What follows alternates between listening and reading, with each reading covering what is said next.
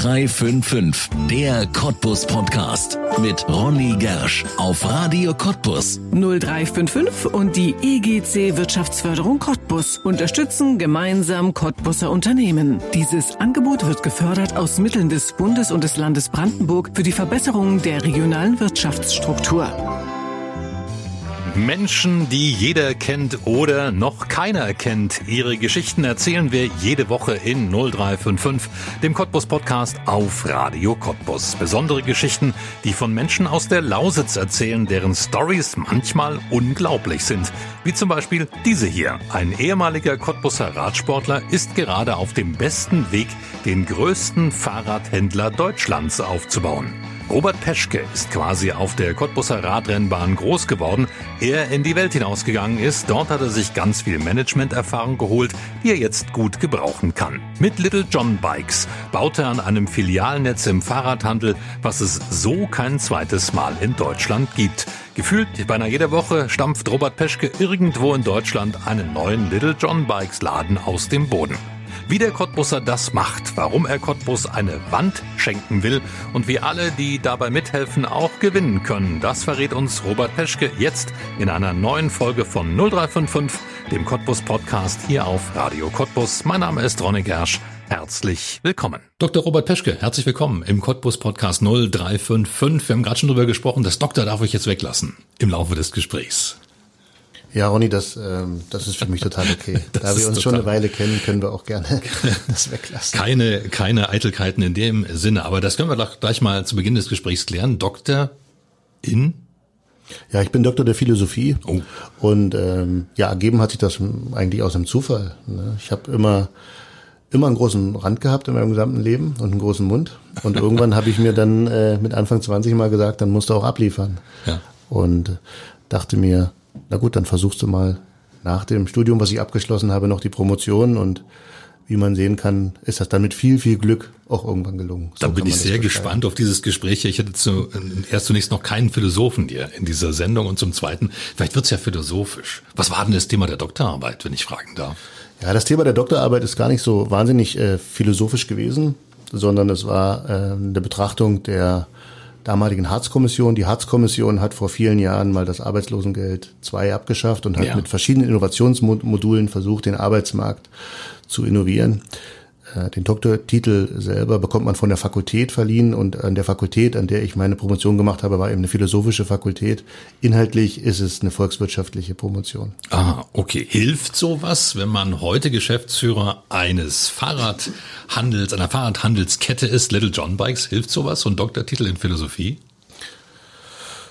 Also unmittelbar hilft es nicht, aber vielleicht ähm, helfen ja zum Teil die Dinge, die damit verbunden sind. Ja, man beschäftigt sich im Rahmen so einer Promotion akademisch über mehrere Jahre intensiv mit dem Thema und versucht das zu durchdringen. Ja, man lernt dabei verschiedene Methodiken. Und diese Methodik, ähm, die hilft einem natürlich im gesamten Leben. Man prägt dort auch in der Regel in so einem Prozess gewisse Qualitäten aus. Man würde heutzutage von Resilienz sprechen. Also man kann eben auch mit negativen äh, Ergebnissen ganz gut umgehen, weil natürlich so ein mehrjähriger Promotionsprozess oft zerpflückt wird von den Doktorvätern, mit Niederlagen verbunden ist, mit in der Regel ganz viel Gewichtszunahme. Das war bei mir auch der Fall. Als ehemaliger so. Leistungssportler habe ich dort die ersten 20 Kilo draufgepackt. Ähm, ist also ein, ein, ein, ja, muss man sagen, ein, ein Prozess, der nicht nur akademisch einen weiterentwickelt, sondern auch in anderen Bereichen. Ja. Es wird ein sehr spannendes Gespräch mit einem Menschen, der unheimlich viele Facetten hat. Das muss man wirklich sagen. Wer Robert Peschke aus der Vergangenheit hier in Cottbus kennt, und es werden einige sein, der wird zunächst sagen, Robert Peschke, ist das der Radsportler? Und ja, das ist er.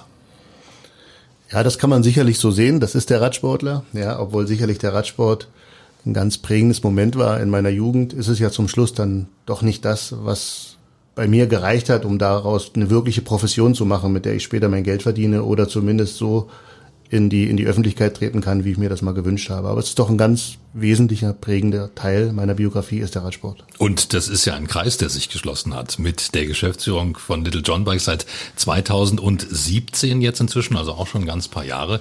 Damit mal gerechnet, dass so ein Kreis zurückkommt, dass er sich schließt? Ja, damit habe ich definitiv nicht gerechnet, das muss man sagen.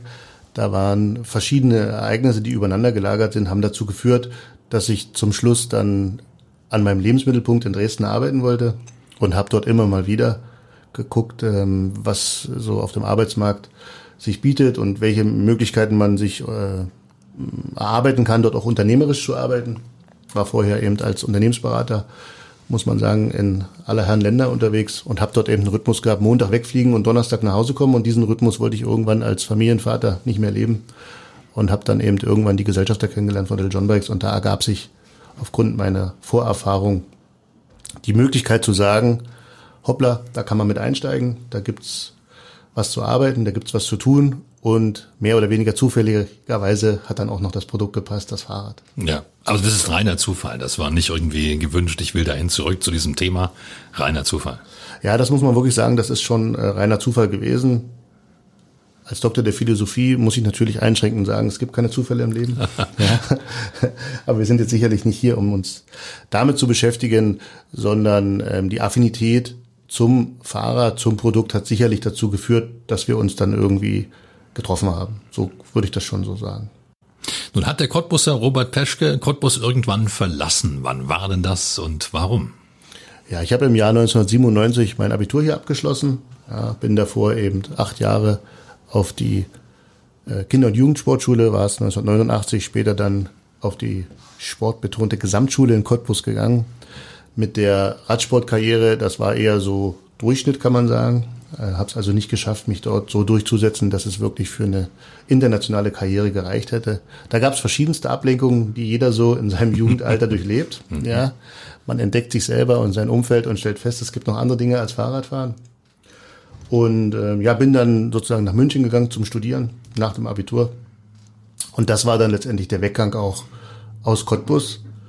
Und man muss sagen, war dann fast 20 Jahre unterwegs in der Welt. Ja. Du warst bei einem großen Discounter. Darf man das nennen, wo du da gearbeitet hast oder lieber nicht?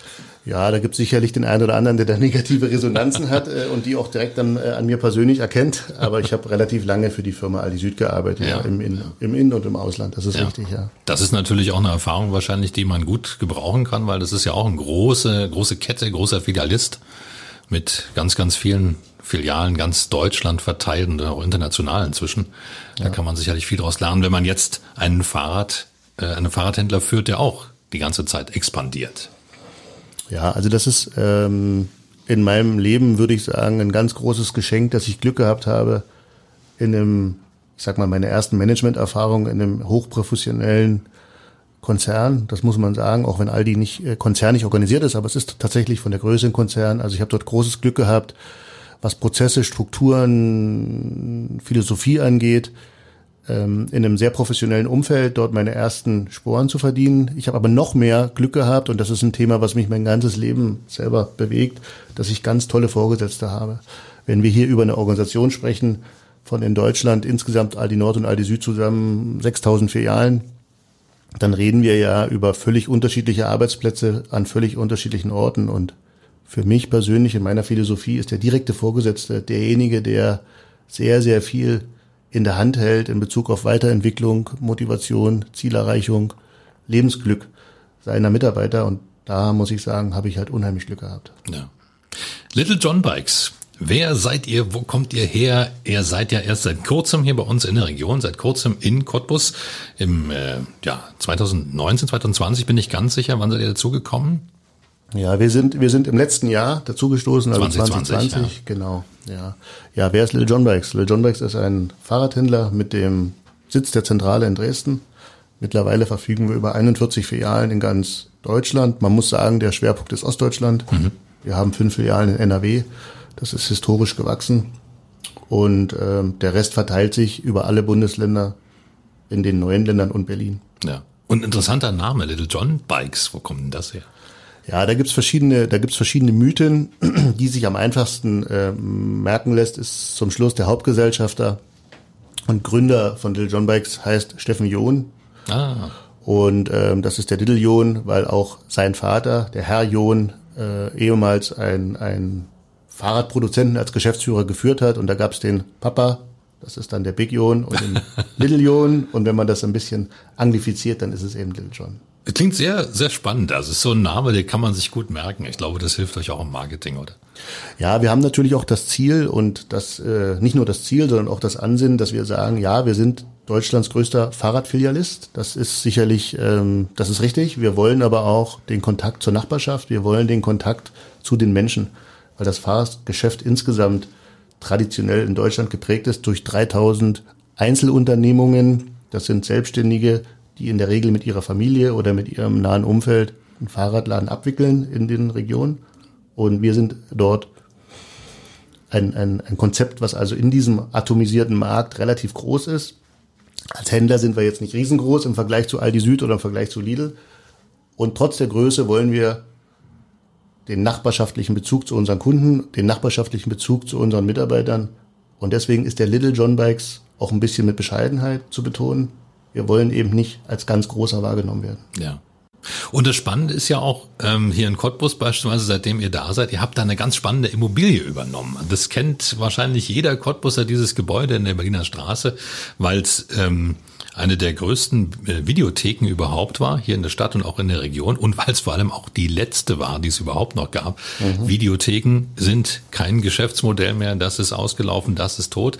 Also in der Berliner Straße war es diese Immobilie. Wie ist das dazu gekommen? War das reiner Zufall oder war das eben auch so eine Geschichte? Na gut, du bist Philosoph, du sagst, nee, Zufälle gibt's nicht.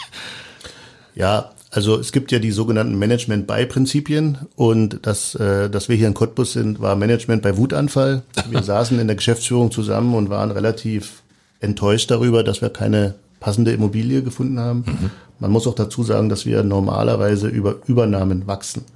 Wir suchen also Fahrradhändler, die ähm, ein Alter erreicht haben und kein Nachfolgekonzept ah, haben. Okay. Und in Cottbus ist es so, dass wir drei potente Kollegen haben, die alle mitten im Saft stehen und deswegen mhm. nicht zur Verfügung stehen für eine Übernahme. Ja. Also haben wir eine Immobilie gesucht. Natürlich für mich hoch emotional, weil ich unbedingt in Cottbus einen Laden haben wollte. Und weil wir keinen gefunden haben, keine Immobilie, sind wir erst nach Spremberg gegangen vor drei Jahren. Ah. Spremberg ist schon mal fast Cottbus. Ah, okay. Dann Hoyerswerda und wir saßen zu dritt tatsächlich zusammen in der Geschäftsführung und ich hatte bisschen eine Frustration, weil die Mietangebote in Cottbus, die wir hatten, dass die ehemalige Staffette zum Beispiel war dabei, auch ja. Immobilien hier in der Straße der Oh, das wäre aber auch schön gewesen, wenn es die wieder. Also ja. das Gebäude ist ja ähm, seit Jahren ein Schandfleck, muss man sagen. Ja, leider. das muss man sagen. Aber die Fläche war ein bisschen klein. Ja. Wir haben uns dann mit der alten Melzerei beschäftigt. Ähm, das ist ein ja, Gebäude im, im Stadtzentrum. Lange Rede, kurzer Sinn. Ich habe einfach Immowelt angerissen, äh, habe den Rechner angemacht und habe gesagt, komm, hier müssen wir noch mal gucken. Also einfach eine spontane Entscheidung. Und da stand gerade zwei Stunden lang die Immobilie von Marco Panzer, dem ehemaligen Inhaber der Videothek, zur Verfügung. Ja. So, und dann ging das ganz schnell. Dann waren drei Telefonate gemacht mit dem Vermieter. Dann haben wir herausgefunden, dass die Videothek hier in Cottbus eine der letzten, ich glaube, von 120 Videotheken ist. Es gab da noch eine in Berlin, also die vorletzte quasi insgesamt von der Kette Video World. Mein lieber Mann, wie sich das geändert hat, das Modell, das Geschäftsmodell, ja. Wahnsinn. Dann haben wir den Marco Panzer sehr schnell kennengelernt und haben festgestellt, dass das ein toller Unternehmer ist, der eben leider in einem Geschäftsmodell aktiv ja. ist, was nachvollziehbar seine Grenzen erreicht hatte vor der zwei Jahren. kann ja nichts dafür, ja. Ja, so. Also man kann sicherlich mit viel Innovation versuchen, Netflix zu verhindern oder ähnliche, aber das ist ihm nicht gelungen. Ja. So, und dann ging das ganz schnell, dass wir gesagt haben, wir treten in deinen Mietvertrag ein, damit nehmen wir eine gewisse Last wir investieren in das Gebäude, muss man sagen, einen, einen signifikanten sechsstelligen Betrag.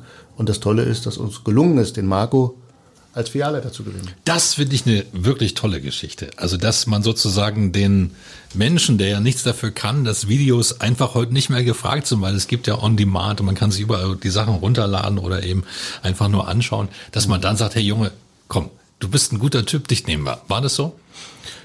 Ja, es war eigentlich noch schöner weil der Marco überhaupt gar nicht aus einer Hilflosigkeit ähm, aus seinem Business herausgeschaut hat, sondern wir haben ihn kennengelernt und haben festgestellt, A, es ist ein Ur-Cottbusser, B, es ist jemand, der 25 Jahre lang erfolgreich als Unternehmer gearbeitet hat, der passt wie die Faust aufs Auge, dass der von Fahrrad keine Ahnung hat und im Zweifel auch 20 Jahre kein Fahrrad gefahren ist, war uns egal. es war tatsächlich nicht am Anfang des Deals der Punkt, ich suche unbedingt einen Arbeitsplatz. Es war ja. eher, dass ich gesagt habe, Mensch Marco, du bist so ein Fundskerl, das hat man direkt gemerkt. In der Anbahnung sozusagen der Übernahme der Immobilie hast du nicht Lust, du und deine Frau, dass ihr bei uns einsteigt. Der Marco hat gesagt, ja, Marco, seine Frau macht was anderes. Mhm. Ja, und dann muss man wirklich sagen, das ist äh, eine von den Erfolgsgeschichten, die mich persönlich auszeichnet und auch Marco ähm, hat er seinen Teil dazu beigetragen, dass wir hier in Cottbus wirklich glücklich geworden sind. Ja. Und es ist wirklich äh, jetzt inzwischen ein sehr attraktives Gebäude auch von außen geworden, also mhm. frisch renoviert. Die Little John Bikes Farben natürlich, die sind jetzt mit dran, das ist klar. Und mhm. es sieht auch interessant aus. Also ein Fahrradladen auf zwei Etagen, das ist sicherlich auch eine Geschichte, die nicht so oft mit so riesigen Fenstern zur Straße zu sehen ist. Ja, wir waren vorhin bei dem Management bei Wutanfall. Ähm, eine Grundregel ist, mach nie einen Fahrradladen auf zwei Etagen. hat weil das geklappt. Weil das, ja, das hat sehr gut geklappt. Weil das natürlich personaltechnisch ähm, deutlich schwieriger zu administrieren ist. Ja. Auf der anderen Art und Weise ist das Gebäude bekannt, das mhm. muss man sagen. Ja. Es gibt Parkplätze und ist nah am Stadtzentrum. Und deswegen haben wir gesagt, Management bei Wutanfall, wir gehen jetzt da rein, wir machen das, was wir machen, richtig, wir suchen die richtigen Leute, da haben wir total Glück gehabt. Und es gibt noch eine kleine Anekdote daneben. Wir haben doch noch geschafft, eine Übernahme in Cottbus zu machen. Ja. Wenn auch nicht von einem Fahrradladen. doch. Das ist nur nicht, das ist nur nicht richtig bekannt. Wir haben den Kai Dubrau übernommen. Es Aha. gab das Fahrradgeschäft Dubrau in den Arkaden von Cottbus. Ein 100 Quadratmeter Geschäft. Ähm, und den Kai haben wir geschafft, sozusagen zu übernehmen. Der war sozusagen an der, an der Wachstumsgrenze auf seinen 100 Quadratmetern. Ja und haben jetzt tatsächlich zwei Ur-Cottbusser Unternehmer, den Kai Dubrau in der Werkstatt als Werkstattleiter und stellvertretenden Filialleiter und dazu den Marco als Filialleiter haben wir dort in der Spitze in unserem neuen Laden in Cottbus. Sehr, sehr schöne Geschichte für Cottbus, finde ich, und auch für die Fahrradlandschaft hier. Und die Geschichte wird sogar noch schöner, weil wir jetzt ja auch über eine Wand sprechen an diesem Gebäude, über das wir gerade gesprochen haben. Die ist momentan noch ein bisschen grau, aber da soll ganz viel passieren. Ja, das Gebäude ist sagen wir, geprägt durch eine 300 Quadratmeter große Außenwand. Wenn man vor dem Gebäude steht, ist die rechte Hand zu sehen. Und ähm, wir haben in Dresden, da wo wir herkommen, schon Erfahrungen sammeln können, wie große äh, Wandgemälde, wie die wirken können in der Stadt. Sogenannte Murals oder Murals, wenn man das auf Deutsch aussprechen möchte. Und irgendwann kam uns die Idee, das wäre doch eine Wand, die wir für sowas nutzen könnten. Ja, und diese Wand, das ist jetzt inzwischen nicht nur eine Wandmalerei, das ist eine ganze Aktion daraus geworden. I Love Cottbus habt ihr die genannt und da machen ganz, ganz viele Menschen inzwischen mit, weil die Cottbuser sollen bestimmen, was da auf die Wand kommt. Ja, so ein, so ein, so eine, so ein Mural läuft normalerweise so ab, also eine Wandmalerei, dass es einen Sponsor gibt für sowas, der stellt dort auf dieser Wand irgendein Motiv dar, präsentiert seine Marke. Es gibt noch die zweite Möglichkeit, sowas gibt's auch schon hier in, in, in Cottbus und Sachsendorf, dass politische Botschaften ähm, dort dargestellt werden. Aber auch dahinter steht in der Regel immer ein Unternehmen. In dem Fall sind es dann Wohnungsbaugesellschaften, die versuchen, Wände zu gestalten. Ja. Wir haben uns gesagt, lass uns das mal anders machen. Wir haben die Wand, wir haben einen Künstler, den Dirk Hiekel, der, muss man sagen, international bekannt ist für Murals, der auch aus Cottbus kommt. Ja. ja wir hatten den vor kurzem hier im Podcast, haben darüber gesprochen, auch ja. über die Wand. Mhm. Ja. Wir haben also Wand und wir haben Künstler, weil der Dirk hat gleich gesagt, ich mache da was für Cottbus. Lass uns doch mal das Motiv von den Cottbussern finden. Das war unser Ansatz. Und dann haben wir gesagt, gut, wir brauchen also eine Kampagne, in dem wir über den Hashtag Isle of Cottbus die Menschen aufrufen, zeig uns doch mal deine Stadt, wie du sie siehst und nicht, wie wir meinen, wie sie zu sehen ist. Ja. Gibt's da von, schon, muss es ja, es läuft ja schon eine ganze Weile, gibt's schon Vorschläge, was schlagen denn die Cottbuser vor? Ja, also die Cottbuser schlagen natürlich zum Teil das vor, was man auch im Marco Polo Reiseführer findet und genau das ist auch in Ordnung. Die sind sehr stolz drauf, klar. Das ist auch total in Ordnung. Das ist auch gleichwertig zu allen anderen Einsendungen, aber es ist nicht das, was wir unbedingt wollen. Und deswegen haben wir großes Glück, dass wir auch hochinnovative mhm. Einsendungen haben. Ich habe schon berichtet von der Postkarte, die von sehr weit weg kam, Cottbus beschreibt. Es gibt Bilder gemalt von Kindern, es gibt Grafiken, es gibt Lieder, es gibt also unterschiedlichste Formate. Es gibt Plätze, die dargestellt werden, die man kennt. Es gibt den Madloer Badesee und jeder, der das Alter erreicht hat, so wie ich, äh, Mitte 40, der weiß, dass am Madloer Badesee mal ein ganz kleiner Kiosk war, ja, in dem man ja, Eis lecken konnte. Ja. Und das Interessante ist, dass dann in den sozialen Medien darum, also gerade bei dem Madloer Badesee und der ehemaligen, dem ehemaligen Eiskiosk, dass da auch in den sozialen Medien Geschichten erzählt werden. Dann gibt es eben unter so einem Post 100 Kommentare von Menschen, muss man sagen, die überall auf der Welt leben. Ich war dort auch schon baden, ich habe dort auch schon Eis gegessen. Ja. Die Einsendungen, die gehen über die Webseite ilovecottbus.com. Wie lange wird's noch, wie lange wird noch gesammelt? Ja, wir haben die Aktion verlängert. Ähm, A, weil wir natürlich Corona-bedingt mit bestimmten Marketingaktionen im Moment noch ein bisschen warten müssen. Es wird also bis 31.05. sind Einsendungen möglich. Und Danach wird es eben eine Phase geben, wo auch dann wieder die Cottbusser aufgerufen werden, aus der Galerie, also von allen Einsendungen, ihre Lieblingsmotive auszuwählen. Ja. Und man kann übrigens auch was gewinnen. Ne? Also es ist nicht so, dass man nur seine Idee liefert für die Wand, sondern es gibt auch jede Menge attraktive Preise. Völlig überraschend sind es auch Fahrräder. ja, das ist natürlich ein großer Zufall. Das muss man sagen, ähm, dass hinter dem Projekt natürlich, also nicht nur der John Becks stehen, sondern andere Förderer, das ist das Stadtmarketing. Ja das sind ähm, kleine Unternehmer in Cottbus, die Gastronomie betreiben. Das sind andere Partner wie die IHK. Ähm, und daraus, aus diesem Pool, sind natürlich verschiedenste, der Wochenkurier sind verschiedenste Preise gestiftet worden. Ja, und da gibt es zwei Highlights. Das ist sicherlich die einwöchige Reise vom, vom Wochenkurier gesponsert und es gibt natürlich auch ein E-Bike gesponsert. Aber die vielen, die vielen kleinen Partner, die wir da haben, sorgen dafür, dass wir 5000 T-Shirts haben, jeder kann sich im Laden ein T-Shirt abholen. Wir haben 5000 Trinkflaschen. Und wir werden auch im Rahmen dieser Aktion an Cottbusser Organisationen, an den Behindertensportbund und so weiter immer wieder Preise ausreichen, um zu zeigen, ihr gebt uns was und wir geben euch was. Noch ist die Wand ja grau, es wird noch gesammelt, noch wird ja danach noch abgestimmt. Mhm. Der Kiekel muss es auch noch malen, hat ja auch einen Partner sich dazu geholt, Glöhn, auch mit dem haben wir gesprochen hier ja. an dieser Stelle in 0355. Wann soll denn das Bild dann fertig sein? Wann soll es an die Wand? Ja, tatsächlich ist es so, dass das noch nicht völlig klar ist. Der Dirk ähm, hat äh, in ganz Europa Aufträge und theoretisch war es gedacht, dass wir das am April, Mai umsetzen. Mhm. Durch die gesamte Corona-Aktion ist die Phase der Einreichung jetzt verlängert worden und wir sind noch dabei, tatsächlich den finalen Termin, das wird vier Wochen ungefähr dauern, äh, miteinander zu finden. Wir gehen vom Spätsommer, Anfang Herbst davon aus, dass wir das umsetzen, weil Teil der Umsetzung der, der Wandgestaltung soll auch eine kleine Feier sein und ein kleines Treffen, dass wir alle dann möglichst ohne Maske und ohne Test ja. Zusammenstehen können, auf die Wand gucken können, wie das entsteht, vielleicht auch einen Cocktail trinken und einfach zurückschauen und sagen, wir haben doch in diesem Jahr noch was Schönes miteinander geschafft. Ja, das wäre natürlich prima, wenn man sowas wieder feiern könnte und dann diese Wand gleichzeitig mit einweihen. Schöne Aktion, ilovecottbus.com. Ich sage es gerne nochmal, das ist die Adresse, wo man sich beteiligen kann. Gibt's auch alle Informationen unter dieser Internetadresse und eben auch das kleine Gewinnspiel, wo man mit teilnehmen kann mit seiner Idee. Little John Bikes, ich hatte es vorhin schon erwähnt, eine Fahrradkette, die ja wirklich unglaublich viel expandiert. Auch jetzt in der Pandemiezeit. Also ihr seid wirklich wahnsinnig viel unterwegs, wenn man euch äh, verfolgt in den sozialen Netzwerken. Da wird hier wieder ein Laden aufgemacht und da wieder ein Laden aufgemacht und das beinahe wöchentlich. Das ist ja eine ganz schöne Schlagzahl für so einen Geschäftsführer. Robert Peschke, sicherlich auch herausfordernd, oder? Ja, aber ich muss sagen, ich habe wirklich Glück. Äh, ich, und das ist, das ist keine Phrase. Ich habe ein tolles Team. Ja, wir sind äh, 300 Personen, die da daran arbeiten, ja, vom Mechaniker, der daran arbeitet, dass wir handwerklich unsere Arbeit am Kunden machen, bis hin zu verschiedenen äh, Einkäufern und Administrationskollegen in der Zentrale. Das ist nicht zu schaffen, so ein, so ein Wachstum und so ein Projekt ist nicht zu schaffen als One-Man-Show. Und deswegen habe ich da Glück und ich muss sagen, es ist relativ überschaubar. Deswegen habe ich ja Kapazitäten, sowas wie I Love Cottbus zu machen ja. in meiner Rolle und habe auch äh, Kapazität trotz Pandemie mich um soziale äh, Projekte zu kümmern, weil das ist Teil unserer Seele. Ja. Eine Kette, die jetzt wirklich ähm, viel unterwegs ist und ihr habt auch einiges vor. Ihr werdet natürlich ein bisschen getragen, wahrscheinlich durch den Fahrradboom. Denn das muss man ja wirklich sagen, gerade auch durch diese E-Bike-Geschichte, die jetzt kommt. Fahrrad ist in. Also ähm, ich glaube, das ist auch ein Thema, jetzt sowieso im Frühling, aber Fahrrad ist natürlich ein Thema, was jetzt in den letzten Jahren nochmal richtig zugenommen hat, oder? Ja, das ist richtig. Das äh, muss man so sagen. Es gab also vor Covid-19 äh, bereits den, sage, muss man sagen, lebensverändernden Wandel vom Fahrrad zum E-Bike. Mhm. Das Geschäft wird werthaltiger, muss ich als Ökonom sagen. Deswegen wird es interessanter. Und wenn man sich jetzt nur auf die Absatzzahlen und auf die Umsätze fokussiert, dann kann man sagen, ganz, ganz toll.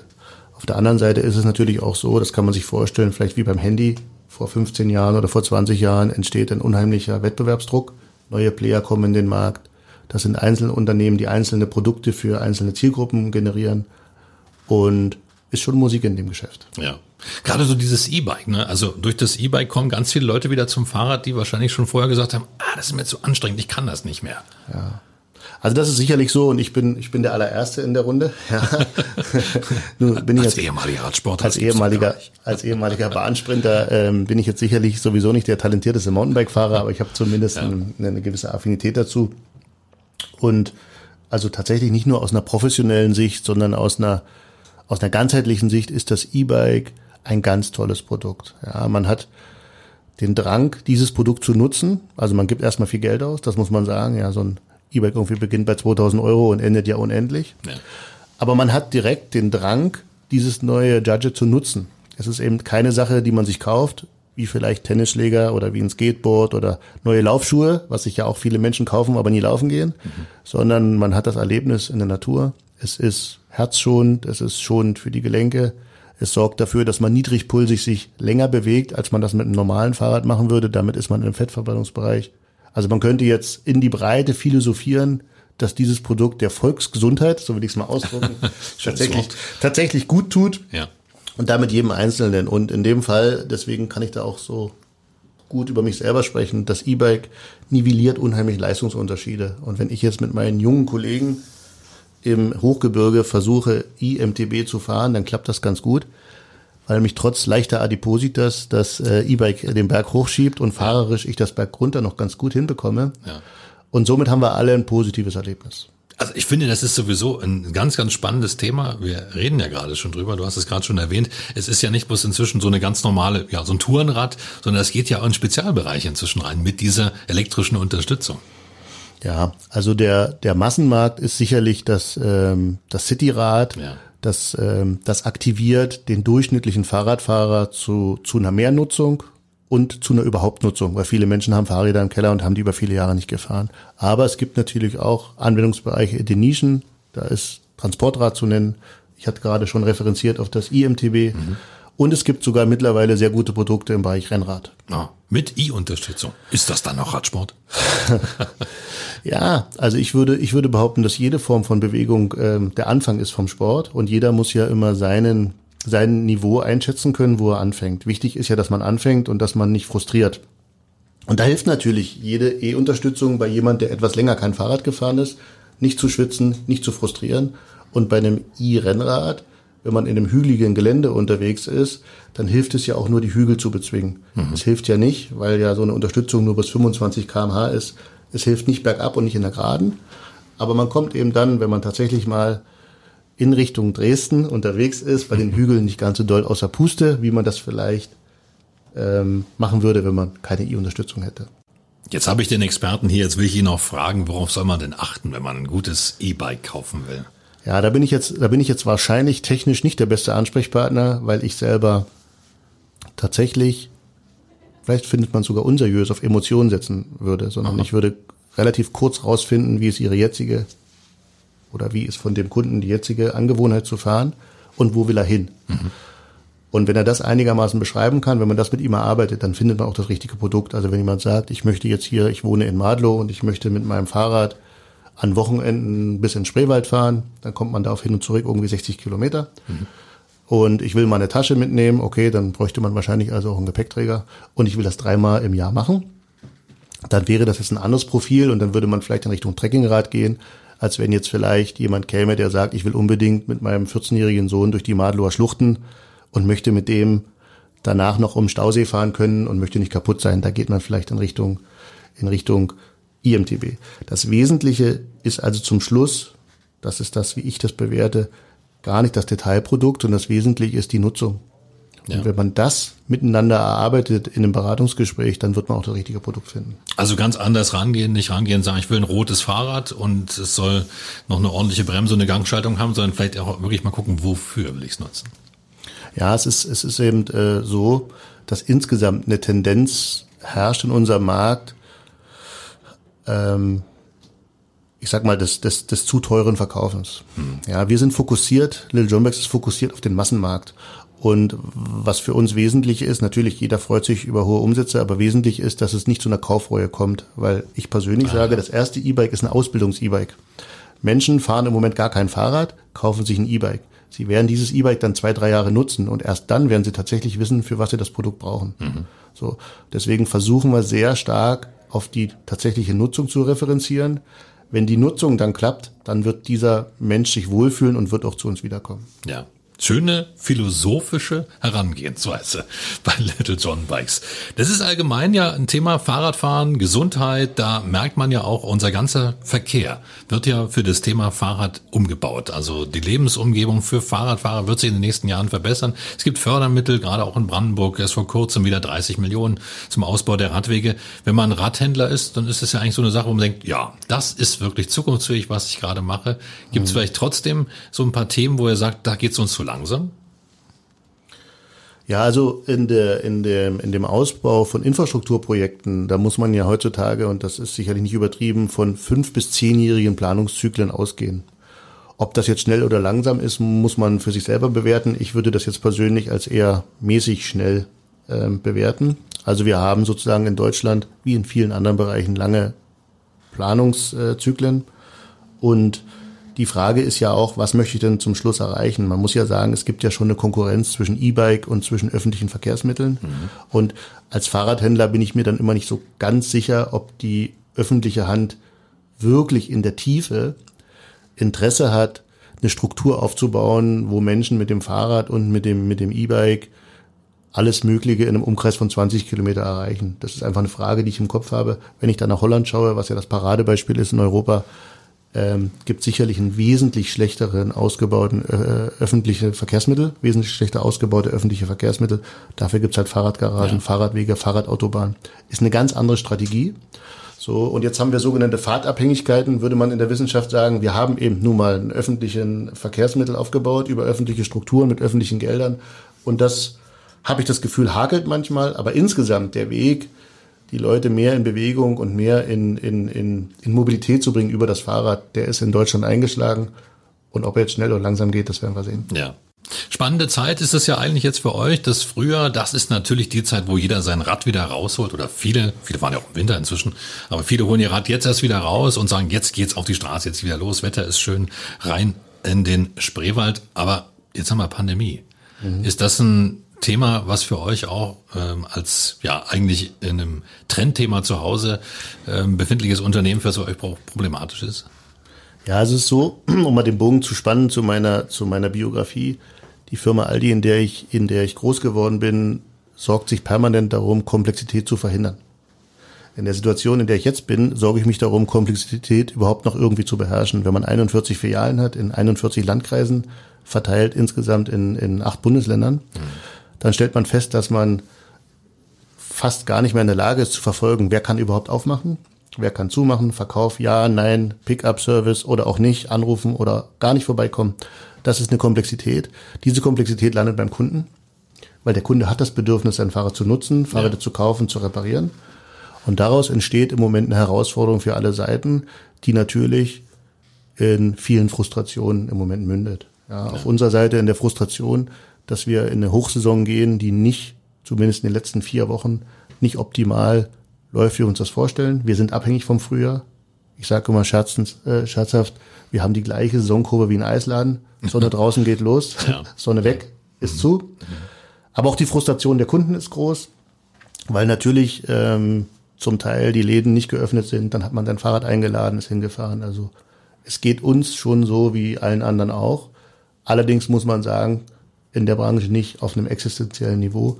Deswegen versuchen wir unsere soziale Verantwortung weiterhin gerecht zu werden und versuchen eben auch, soweit wir das können, zu unterstützen und Verantwortung zu übernehmen in unserem Umfeld. Denn das Fahrrad wird es weitergeben, Lil John Bags wird weitergeben und wie du das Ronny gerade gezeichnet hast, es wird auch eher sicherlich eine Branche sein, die weiter wächst. Ja, aber davon gehe ich aus. Also generell ist es ja so, dass wir unsere Gesellschaft eher auf dieses Thema Gesundheit ausrichten und zur Gesundheit gehört nun mal auch Bewegung. Aber ich will noch mal ganz kurz auf dieses Pandemie-Thema kommen. Jetzt kommt ja, oder es gibt ja jetzt das neue Infektionsschutzgesetz und jetzt wird es ja noch mal abhängiger von dieser Inzidenzzahl in ganz Deutschland. Ist sowas für ein Unternehmen nicht auch eine Geschichte, wo ihr sagt, meine Güte, wie sollen wir das überhaupt handeln können? In einem Filialbetrieb. Ich meine, es ist ja nicht bloß, dass man äh, mal schnell die Werkstatt aufschließt und wieder zu, sondern man muss ja auch ordern, man muss ja auch die Fahrräder da haben, man muss ja eben auch planen.